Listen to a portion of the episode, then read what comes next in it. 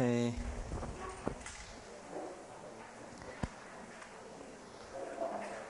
我们定音品，假如讲完以后，打算讲诶定向品啊，然后其他的部分呢，诶预告在这边，那大家有空呢可以看一下，是。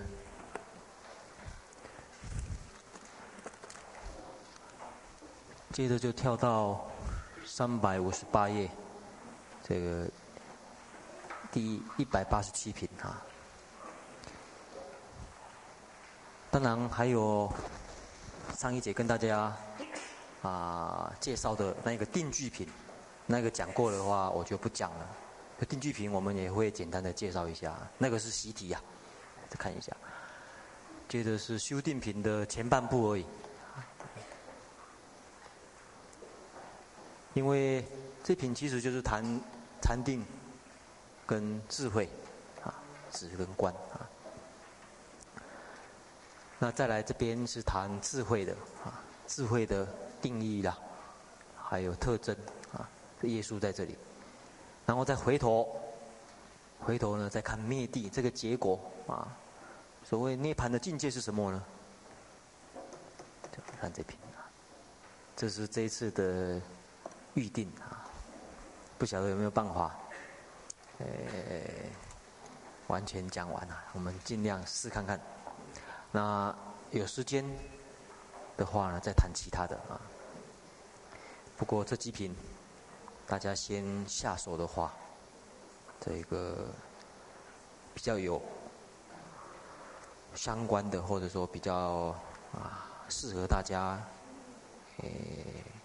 初学的时候，啊，注意的地方啊。那我们就继续早上的不中午的部分啊。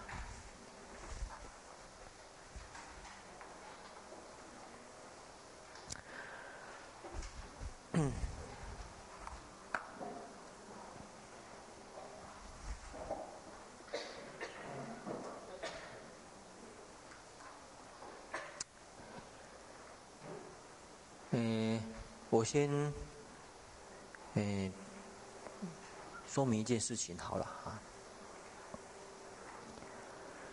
像这段的叙述，假如老学的人可能会有一些啊概念，或者有一些印象才对吧？啊，这样子的一个叙述，不晓得大家听过我讲过六门教授齐定论，或者听过讲清净道论，其实都有提到啊。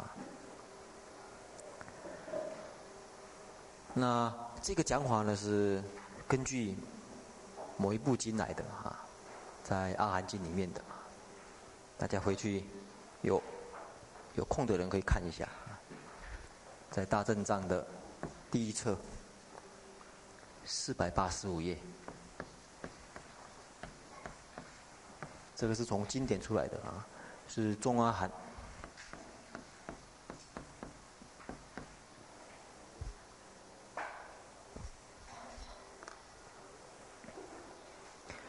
那它是一个根本的，一个算是佛教在修行的时候一个根本原理。因为它是一个根本原理，所以到处都被引用。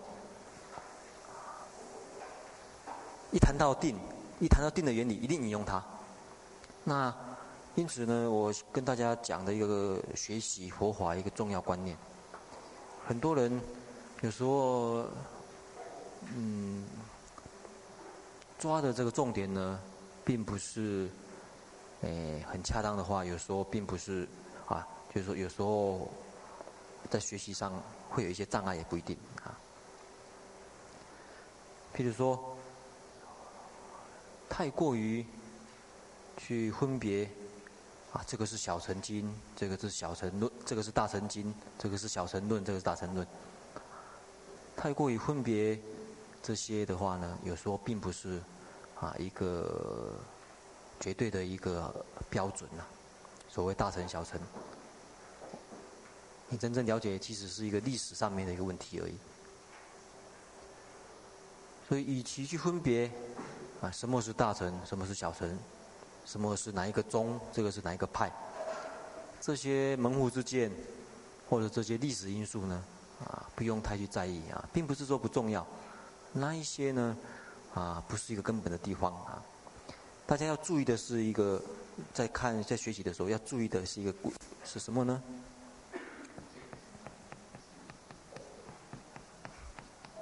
根本跟发展这两个观念反而比较重要。什么是大家共通的？不管什么部派，不管你是大乘，不管你是小乘，不管你是南传的、北传的，啊，不管你是各宗各派，共同的根据一定会从这地方开始，一个根本。那你就要注意啊，你只要你就要注意这个说法这一部经典啊。就是你要抓住什么是根本，然后呢，然后再去注意呢，什么是各宗各派在独自他们发展出来的。比如说，他可能往这个方向发展，他可能往这个方向发展，他可能往这个方向发展，他可能往这个方向发展。这个问题是比较重要啊。那怎么晓得根本跟发展呢？可以从比这个对照的方法啊，比较的方法。我我们举出这个陈词论为例子啊，你真正比较刚才我提供的这部经，你会发觉，整个过程当中有根本的部分跟发展的部分。我举一个例子，就短短的这一段就好。事实上，在经上就是这么说而已。他说：“你乐，你乐的话，就能够。”得定，就就是这么说而已。可是诚实论这个赫利拔摩论主呢，他多补上了一句这一句话，就是多喜这句话。那这句话可以讲说是发展的部分呢，等于是他加以诠释。他怎么来诠释这一段到这一段呢？他认为这一段到这一段用什么角度来诠释比较好呢？就是。因为你真正感受到，真正的快乐，因为你没有修禅定的人有一个特征啊，这个不懂得内在快乐重要的人有一个特征，老是追求感官的快乐，他的内心老是充满着贪跟忧，因为感官的追求一定是贪呐。往外追求，那贪哪里有常常满足的呢？哪里有满足的呢？所以经常忧啊，处在一个忧的一个心理啊。不相信你想一想，再有钱再有地位的人，仔细一想，他老是心里面还是不踏实。啊，像这种经验，最近啊这几年来有一位名人呢。这是一个最好的例子啊！啊，陈履安先生，啊，以他的这个地位，以他的这个家世，他为什么会放弃那一些来追求啊禅定呢？他觉得过去实在是活得很不踏实啊！啊，虽然拥有一切，可是并没有真正的快乐。所以离贪忧这种快乐，那因此赫利巴摩呢？他在这边呢做一个诠释，他说：“你真正能够快乐的话，你心才能够老是在那边停留在那边，再三再四的停留在那边，因此呢就能能够定在一处。”所以这段呢作为他做了这样一个诠释啊，啊，那除掉轻安，嘛能够得轻安的话，能够除掉出众。这段诠释啊，不能讲说是完全发展，很很多论也会这么谈呐。因为这两个呢是相对峙的啊。那么为什么能够得到轻安呢？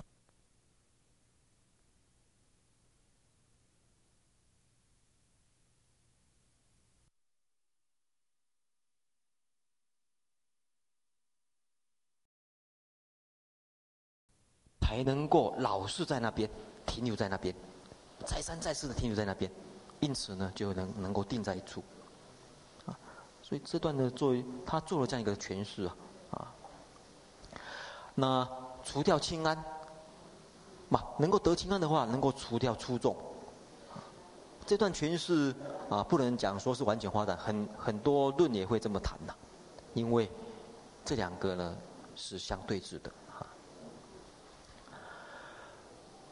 哈。然后为什么能够得到清安呢？啊，为什么能够得到清安呢？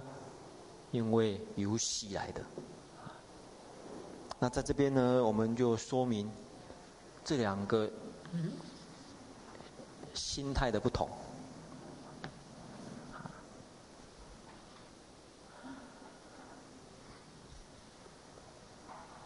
简单的说，这个喜喜呢比较属于心理，心理因素；乐呢比较属于身，身实际上的感受。所以心喜而生乐，啊，生感受的。啊，这两个有区别啊。这个喜呢，心产生的呢是涌动性。那这种乐呢是很绵密。为什么呢？它是主要是心作用起的。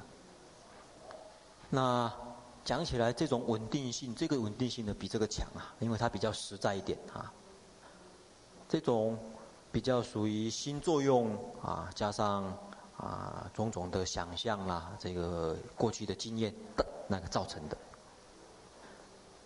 像这个，我们有说为了了解起见呢，举的一些例子哈，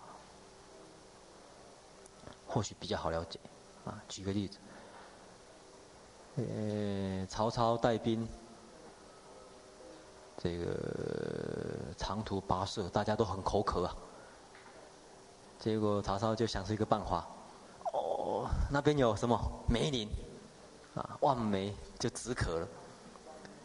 望梅止渴的时候，他他是属于这个还是属于这个？喜，对，完全是马上就哦，马上就很舒服了，涌动，他来的很快，一下子就来，啊，梅。梅子，可是实际上解渴了没有？没有啊，完全是心里面的因素，啊，没有解渴。结果一直走走走，老是走不到，对，老是走不到，这个时候喜就消退了。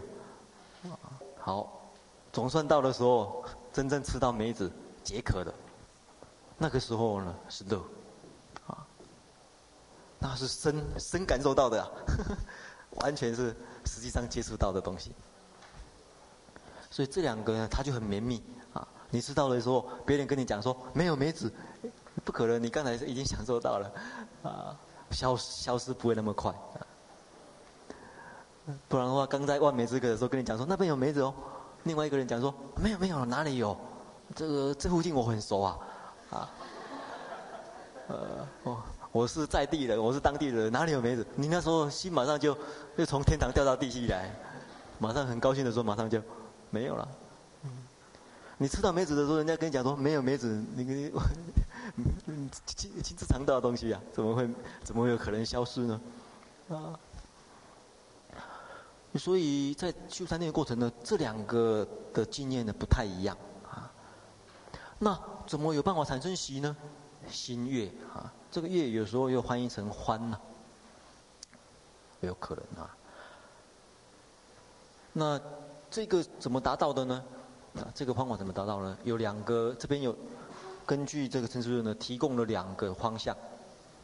第一个呢，你经常能够啊保持正确的啊保持道德，你的道德意识跟你的道德行为。啊你道德意识跟道德行为稳定的话，就不容易后悔。很多行为，我们不遵守这个社会的这个道德规范的话，就经常处在后悔当中，啊，不容易。这是一个。另外一个，这是从比较消极面讲啊，积极面，你内心念，啊，念所谓三宝啊。三宝是讲佛或者法身，或者听经闻法，从这地方呢产生，有时候所谓闻法的快乐、玩法喜。像这一次我们所教的一个修禅定的方法，就是修念火，这是其中一个念，心里面想着佛，以佛作为集中的对象，而且借着声音念佛。那从这边大家都晓得念佛该怎么念的啦，就是要把佛号念的心里面欢喜。我不晓得大家念的时候有没有起欢喜，啊，我觉得好像不晓得不晓得干什么，啊，有的觉得念得很痛苦的，所以第一个要起欢喜，那怎么起欢喜呀？怎么能够起欢喜呢？啊，有几种可能性，譬如说听。听人家讲为什么要念佛，念佛这些好处，啊，从听来，然后自己看，然后自己想，然后自己实际体会，是不是这样子？啊，那你逐渐起欢喜以后，你身心很自然就会调试啊，调试下来，练得自己身身心心安，心安以后，那时候享受到念佛的快乐了，很自然而然就定，啊，这是很自然的。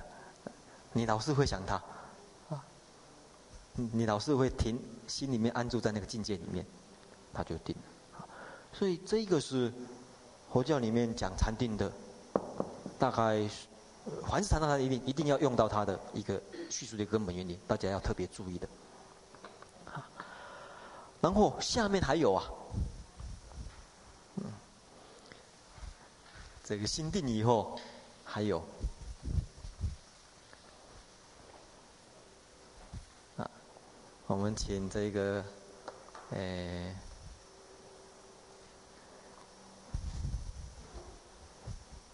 华华辉，华辉是哪一位？华辉教会的啊。还有下面一个是什么呢？认定以后，帮我们写一下好吗？大家顺便看一下，心定以后，对，接下去是什么？心住一处就是定嘛，哈，我们这个把它挂号起来，因为它是等于的话，也就是定的意思，也就是三昧的意思。再来是什么呢？这个是接龙，故事接龙。嗯，可以了。好。啊，没有错，就像他所说的，因为他下面一个问题就是说，已经说了三昧的因嘛。那这个三昧又是谁的因呢？是这个三昧能够作为谁的因呢？这个三昧可以引发什么呢？如实智，啊，常常在经上根本的地方是说，如实，这还有牵涉到翻译的问题啊，如实知，如实见，如实知见。你就会真正的看到，啊，世间的真相。接着下面还有讲，不过下面已经，因为这一品不是在讲这个智慧这个地方了，所以他停留在这边而已。接着下面还讲，你有办法如实知见的话，你就有办法真正的厌离。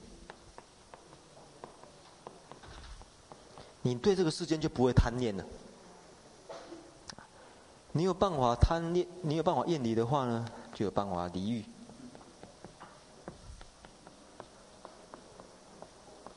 有办法离欲的话，就可以解脱。像我们念佛，你晓得念佛的快乐？你晓得念佛快乐？你晓得那个快乐？在念佛法门里面叫极乐世界，那体会到哦，这个就是极乐世界的味道。你那时候心就定下来，定下来就看清楚了。娑婆世界实在是不值得贪恋的，我们这个世界不要不要那么贪恋，你就有办法远离它。这个时候就有办法解脱啊！你看看修炼佛三昧的原理一样的，一样的道理。所以首先。念佛呢，能够起欢喜心，啊，然后渐渐得清安，心乐，住，然后如实知见啊，这个原理。好，那接着啊，这个华生帮我把黑板擦一下吧？下面来看镜像的地方，一个重要问题呢，请看下栏的导数第六行啊，这一段啊，我们请这个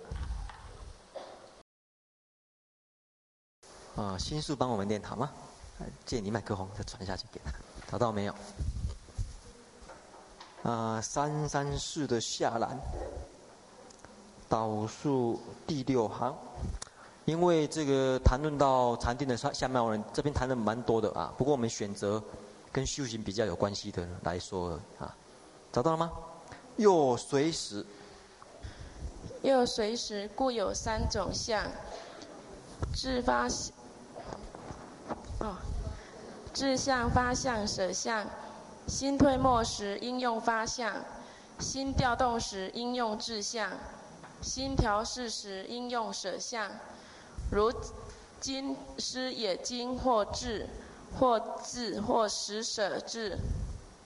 若常智则消，常智则生；若常舍智则不调柔。行者心亦如是。若动不至，则常散乱。若莫不发，则复懈怠；若是不舍，则还不是。又如调马，若急则滞，若迟则策，若调则舍。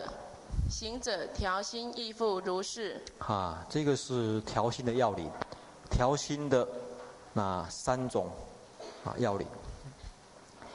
那好，你念完的心术，呃，可不可以帮我们把它？画在这个啊黑板上啊，大家顺便在笔记上练习练习画啊。最重要的就是要把比喻跟他所说的意思把它合起来，这个是最重要的。比喻跟意思把它合起来哈。像上一次讲度中论那样，这个新涛、新导、新导，哎，新导，嗯，新导把把那个比喻跟意思要连起来一样啊。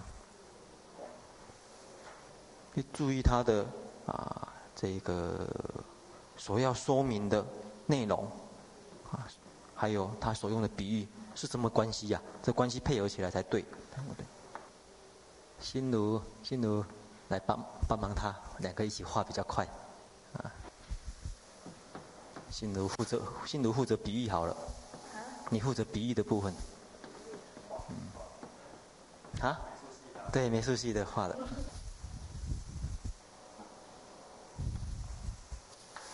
好了，好。这个，呃，新换，对不对？有没有什么要修改的？没有，都对，都赞成。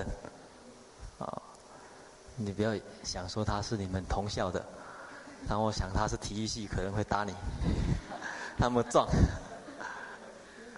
呃，跟他说不对的，人家一拳打过来。心心心，还有什么？星河，同意吗？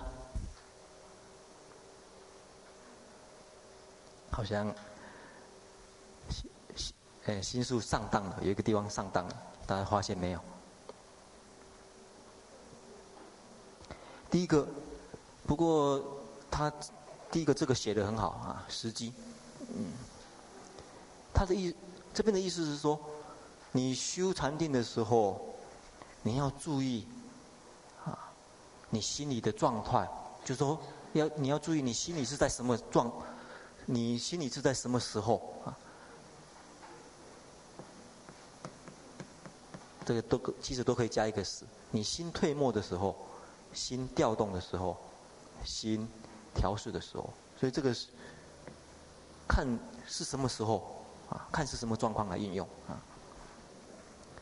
所以时机也好，或者因此大家有没有发现，又随时有三种相。第一句话，那个随时啊，那个时啊，啊，你们不小心的人，那一句话就漏掉了。其实就是时，就讲那个时。随着时候要调整，你随着时候呢要调整心态，啊，随着时候呢要来调整用功的状态、心态啊。可是这个地方呢，可能就有问题啦。你看哦，心退没的时候用什么下？哈哈，心已经退没了，你还给他压制？他已经也没有力量了，他已经心力无力了，你还给他压制，真的是很惨。所以，你这一个才对喽。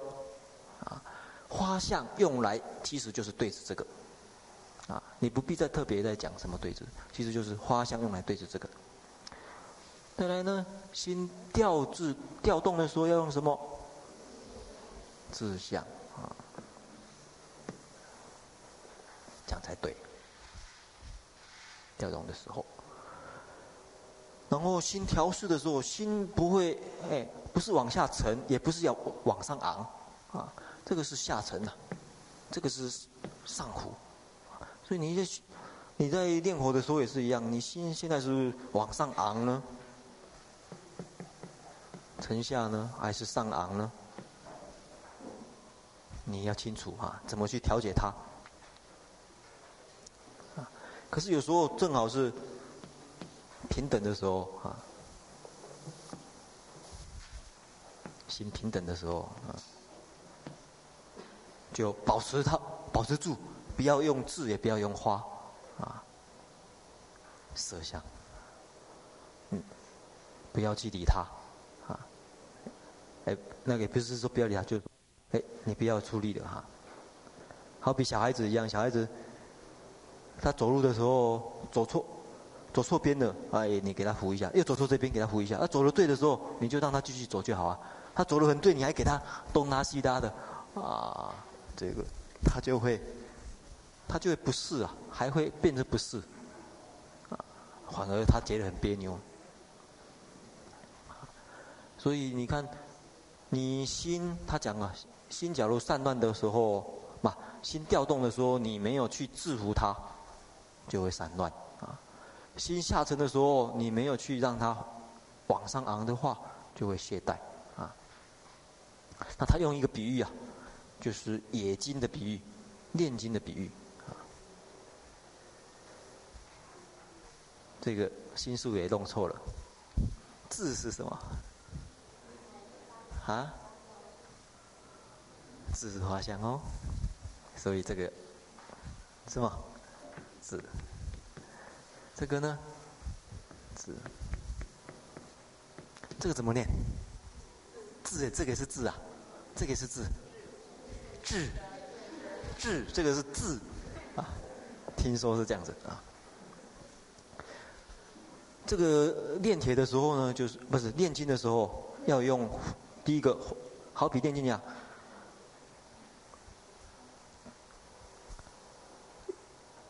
你在炼金的时候加炭，然后用猛火加炭啊，加炭使它猛火啊，这是一个状态。可是你不能老是用这个状态啊，你常你只会用火烧，用猛火烧的话，这个金就整个就啊融化了啊，成不了什么作用，都都是融化了。所以有时候呢，这个炼金的时候呢，要添水，啊，这个添水进去，就好比这个志向一样。可是你老是只会添水，那你这个金永远是生金呐，没办法炼成熟金，啊，永远是生金。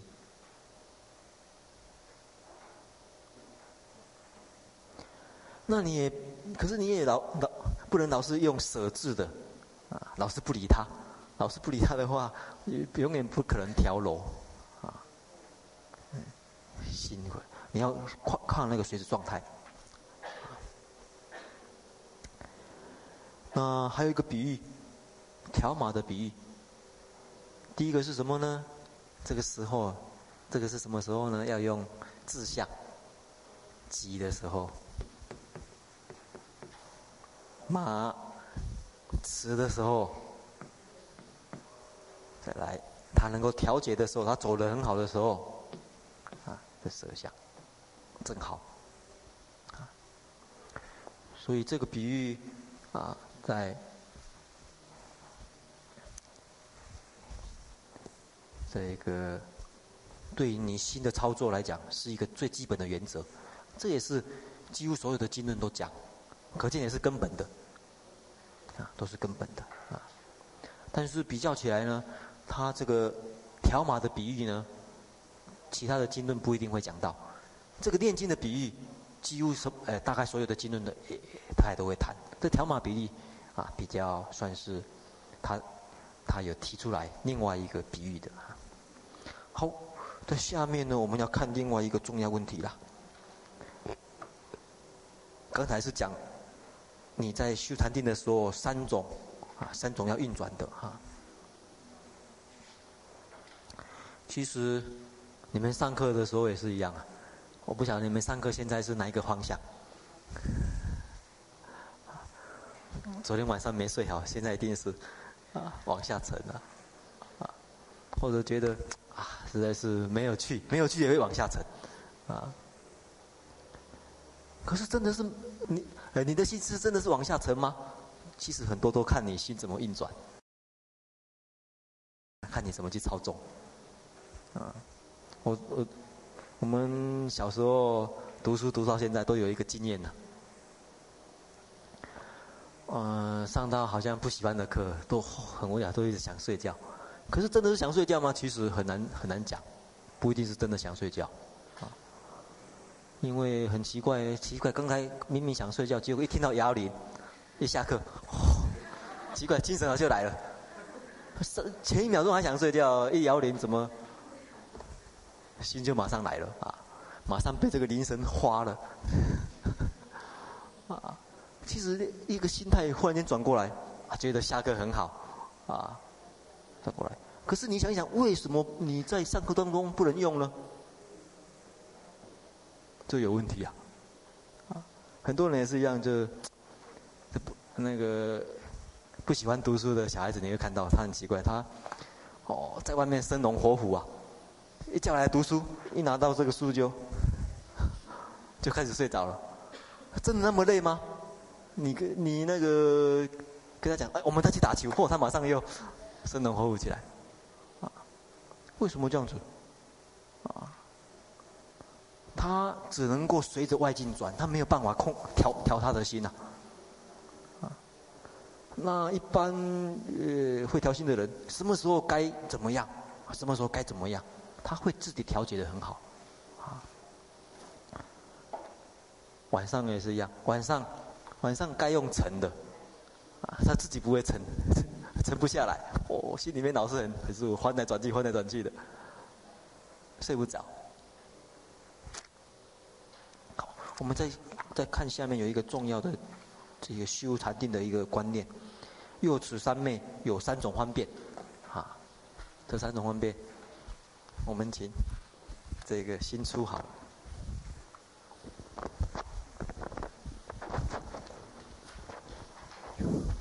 又此三昧有三种方便：入定方便、住定方便、起定方便。如法入定，是入定方便。是入定方便，在定不动，是住方是住定方便。如法起，如法起定是起定方便。问曰：云何得此三种方便？答曰：行者取自心相，如是自，如是发，如是舍，则能入定住。出一耳。问曰：但只取定，何用方便？答曰：若不生此三种方便，则有过咎，不得随意。欲入则起，欲起还入。由此等过，又以力为。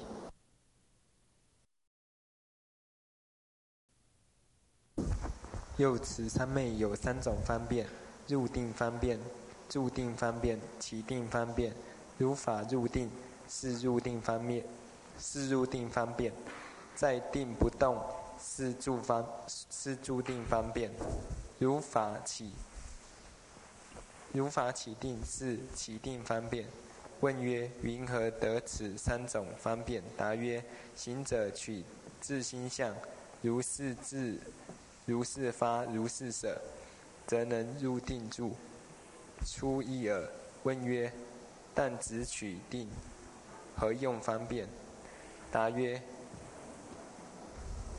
若不生此三种方便，则有过咎，不得随意。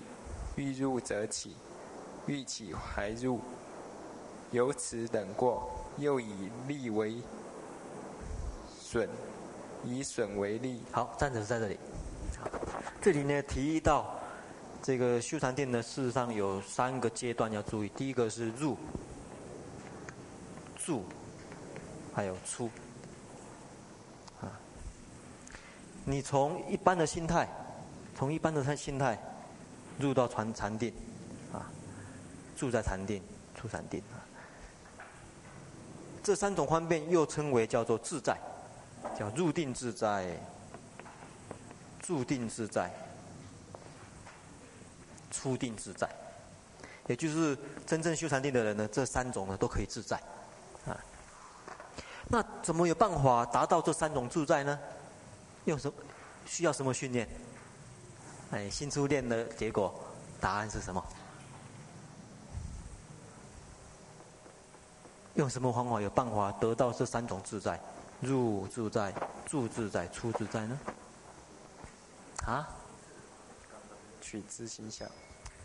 新初找到答案了没有？取自心相，如是智，如是发，如是舍。对，就是要晓得这三种操作的人啊。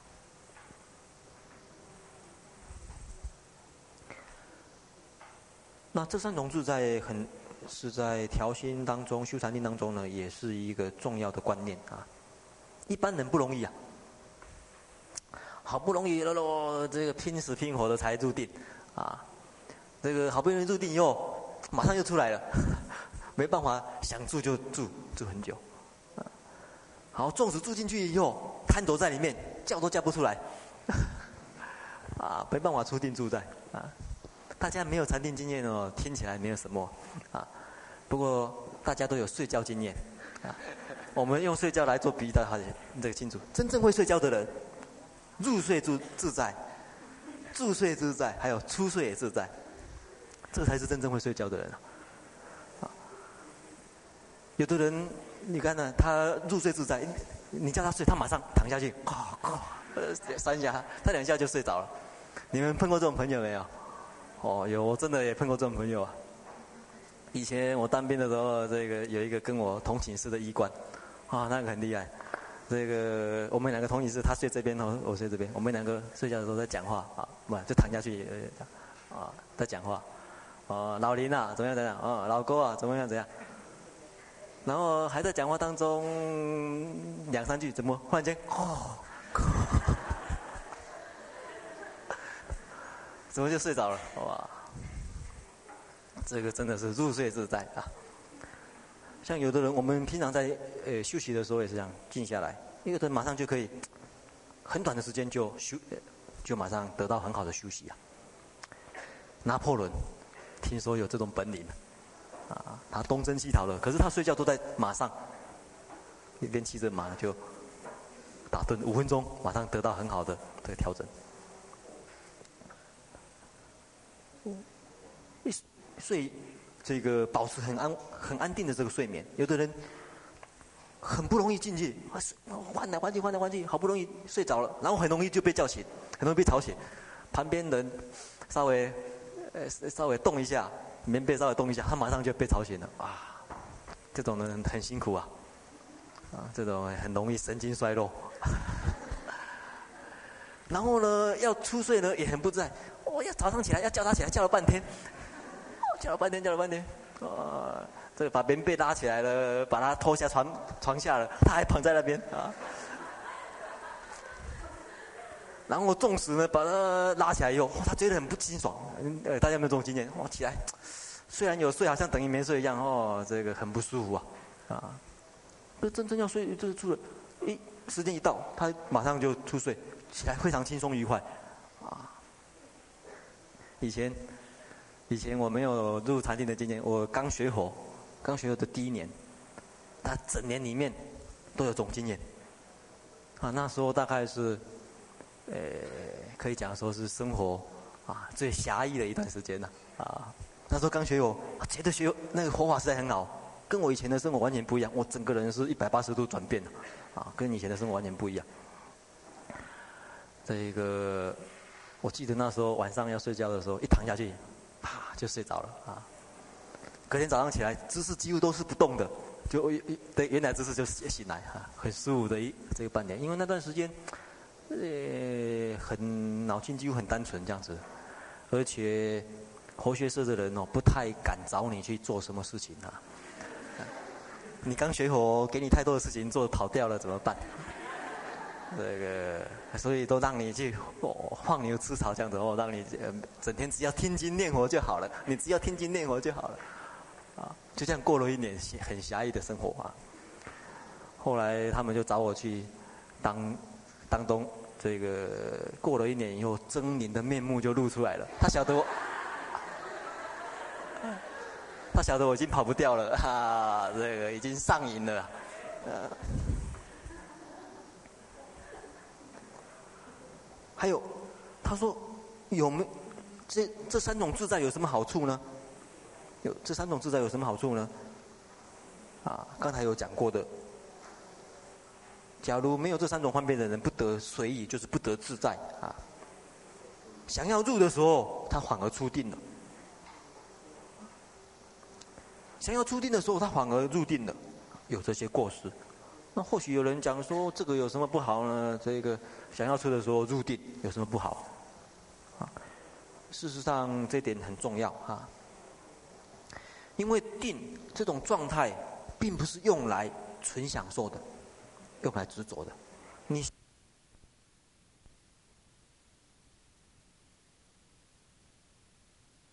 啊，刚才讲过，要如实之见。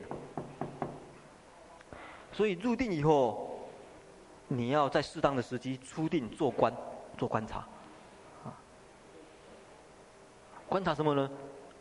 啊，你的身心啊，无常苦空，是无常是苦空的。你从这边才会才会产生智慧，才有办法厌离，啊，才有办法这个离欲啊。因此，它下面有一句话，这句话请新书继续念。你。假如没办法这种自在的话，你会把利益的事情当成损害，把损害的事情当成利益。下面这句话就有劲，就有意思的。好，听。如见如如见少净色极少光明，未得大利。若念无常苦空等，心不得乐，反为为损。对，就是这一点的啦。啊，这一点是很重要的一个提示。你假如没有这种自在的时候呢，看起来好像你觉得你有利益的事情，你会把它当成损害；有损害的事情，你会把它当成利益啊。譬如说，在修禅定当中，会有一些定境、禅定的境界，见到了啊很亲近的这种色啊，很亲近的哎种种的身心的环境，内在还是外在都有可能。见到光明，啊，所以禅定的这个心理境界呢，其实呢有两个原，其实呃其实有两个这个特征呢，一个就是清净，一个就是光明，啊，这就是炼佛三昧里面所所感应的，你看西方极乐世界里面所叙述的都是清净跟光明，啊，可是你只有见到少净呢，要叫你体会世间无常的时候，娑婆世界是。无常苦空的时候呢，你心不得了，你就认为啊，这样子境界不对的，不好的。其实哪一个境界比较好？其实是第二个境界比较好啊。你能够练无常苦空呢，这比较好。可是你练在练无常空的时候呢，是出定境，你心呢不会那么的像定境那么样子的快乐。结果你以为是不好的境界，啊，就反而把舍弃，再逃回禅定里面去。本来要引发智慧的时候呢，你反而啊，在固着在这个定境里面。因此呢，很多人修行呢，常常也会落到这个地步去啊。我们刚才讲过，定会有乐啊，啊，整个身心都觉得很快乐。然后在这个乐当中呢，有时候会有种种状况啊，身心还会产生变化。本来这些变化你可以借来观无常苦空的，本来是很好的，结果你会觉得啊，这个境界不好，舍弃了。啊，很多人，比如说，哎，我明明定下来，那个好像要，好像要很舒服的时候，好像哇，身体那身身体那个地方不舒服，咳嗽啦，或者身体有状况啦。他就觉得好像好像就是不好的境界，不一定呐、看你怎么看它。你借这个境界来体会什么叫做无常，什么叫苦空，这个境界反而比前面那个境界好，反而比那个舒服的境界还好。世界上的事情不是光让你体会舒服啊，啊，舒服没办法成就完全的智慧。你真正的智慧是从啊有办法厌离。啊，来的啊！啊，所以说有些人念佛念佛念佛念佛到一个那个，念到一个时候呢，他很怕人家吵，一吵就起烦恼，这个也就是一种不得自在的状况。他非要在那个状况之下，他才能够维持他的，诶，所谓好啊，其实并不是如此的。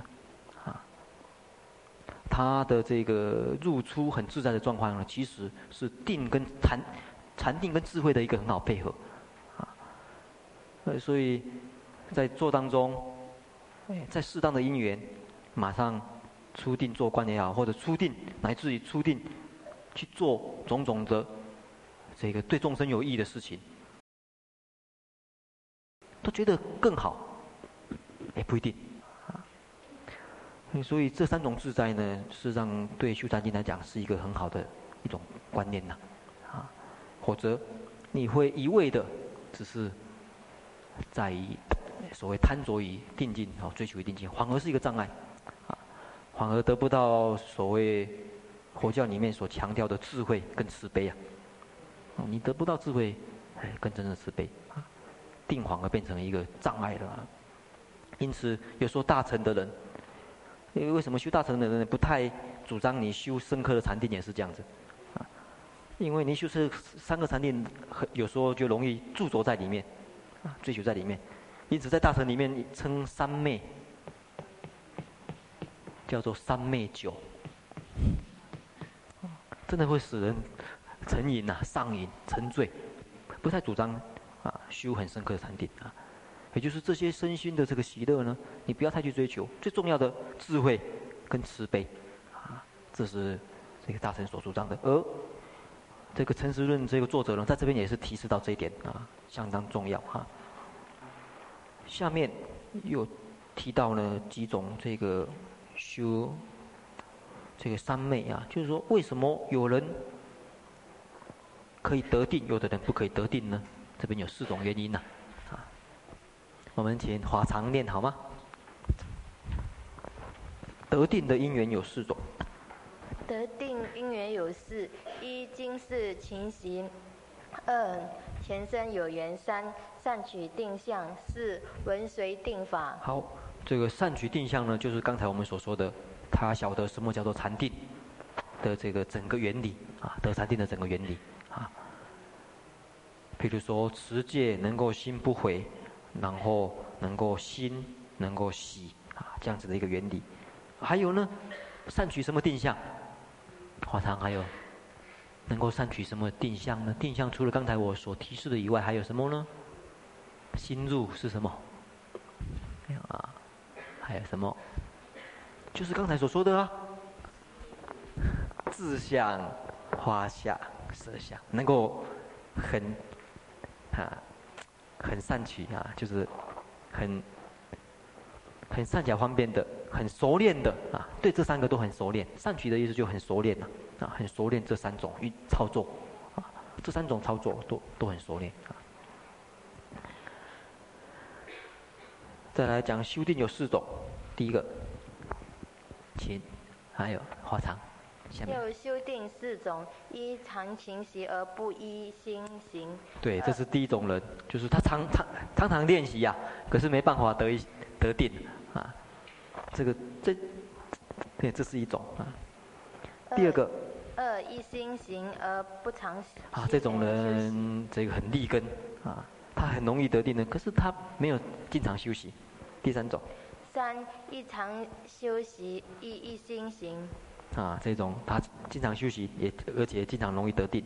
第四种，是不常习，不不依心行。这种好像是我的样子，又没有常习，又没办法得定啊。大概是这样子分。好，那我们下面呢，想要看一下这个定句啊的说明，这里三百五十一页，定的预备条件，修订的预备条件有十一种。啊，心啊，诶，这是一种啊，这个华常帮我们念一下好吗？是哪十一种？找到了吗？定句者为十一法，一清净持戒。这是第一种，嘿。继续。二得三知识，三守护根门，四饮食资量。五初夜后夜损于睡眠，六具足善觉，七具具善信解，八具行行者分，九哎具解脱处，十无障碍，十一不着尽持戒者。啊，这样子好吗？这样子好吗？啊。第十一种在什么地方？你们找到没有？第十一种，华常找到第十一种没有？在什么地方？第十一种的说明在第几页？第几页？三百五十五。好，中南还是下南还是上南？中南第几行？二十五。二十。标题是什么？不着啊。者，所谓不着者哈，者的意思是哎，不是人的意思哦，就是它是一个名词解释啊，在名词在定义的时候所用的这个句型，不着者，好比这个得尽者女生也，因此华堂，你再回头看看第十一种应该什么？第十一种答案是应该什么才对呢？你刚才说什么？啊，现在说什么？第十一种是什么？啊？不着而已呀！你应你被那个日本人的标点骗去了啊。日本人在这边也读不通啊。他说不着，他下面有一个进去，他想说大概是不着尽持戒者，就给他连起来了。应该不着打一个圆圈，就结束到那边，十一种就到那边了。啊，然后他下面才解释。啊，你们刚才一定在那边不着尽戒者后，在那边想了半天后，啊。这个叫做上当啦，也那因此你们看的时候也要注意这个。那怎么判断呢？从后面的解释判断出来，后面没有提到境界不着境界的，后面就提到不着啊，啊有判断。